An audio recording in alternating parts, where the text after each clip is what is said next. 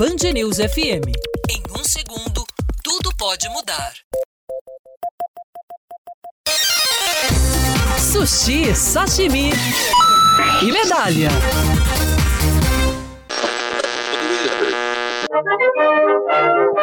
Artigo 54 do Decreto-Lei número 3199 de 1941. Às mulheres não se permitirá a prática de desportos incompatíveis com as condições de sua natureza. Esse é um trecho de um decreto assinado durante o Estado Novo de Getúlio Vargas.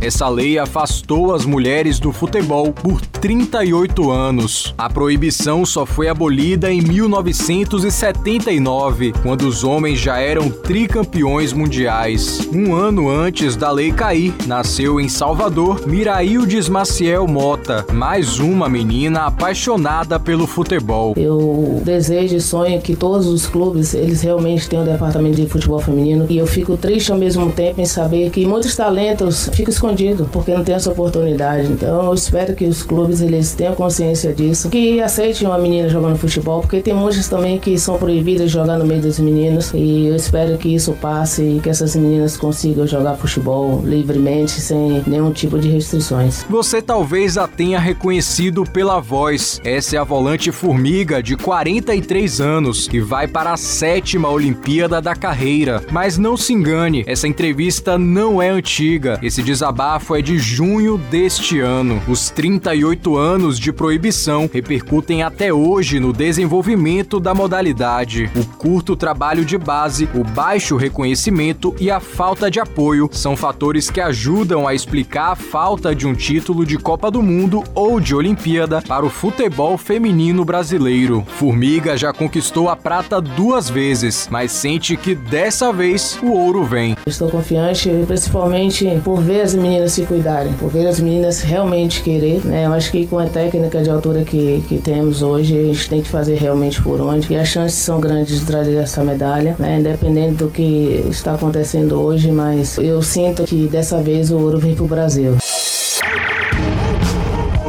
Essa deve ser a última tentativa da geração que ensinou o brasileiro a respeitar a modalidade. Uma geração representada principalmente pelo trio Marta, Formiga e Cristiane. Mas em Tóquio, a atacante Cristiane não estará à disposição da técnica Pia Sandhag, que decidiu não convocá-la, como explicou em coletiva com tradução simultânea da CBF. Anteriormente, ela ajudou muito a equipe e hoje eu acredito acredito que haja outras jogadoras que vão ajudar a equipe a jogar um bom futebol. Nós temos examinado de perto os jogos que ela tem jogado recentemente e nos clubes e nós achamos que nós temos jogadoras que vão fazer muito bem e vão jogar um excelente futebol nos Jogos Olímpicos.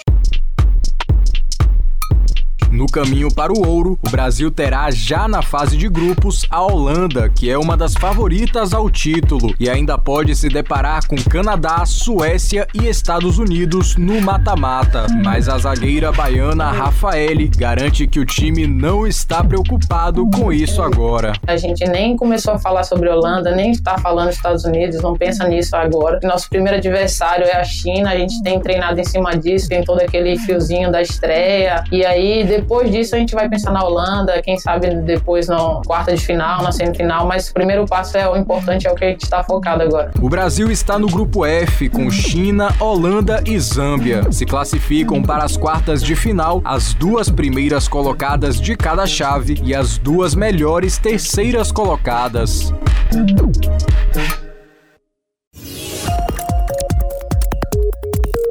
Band News FM.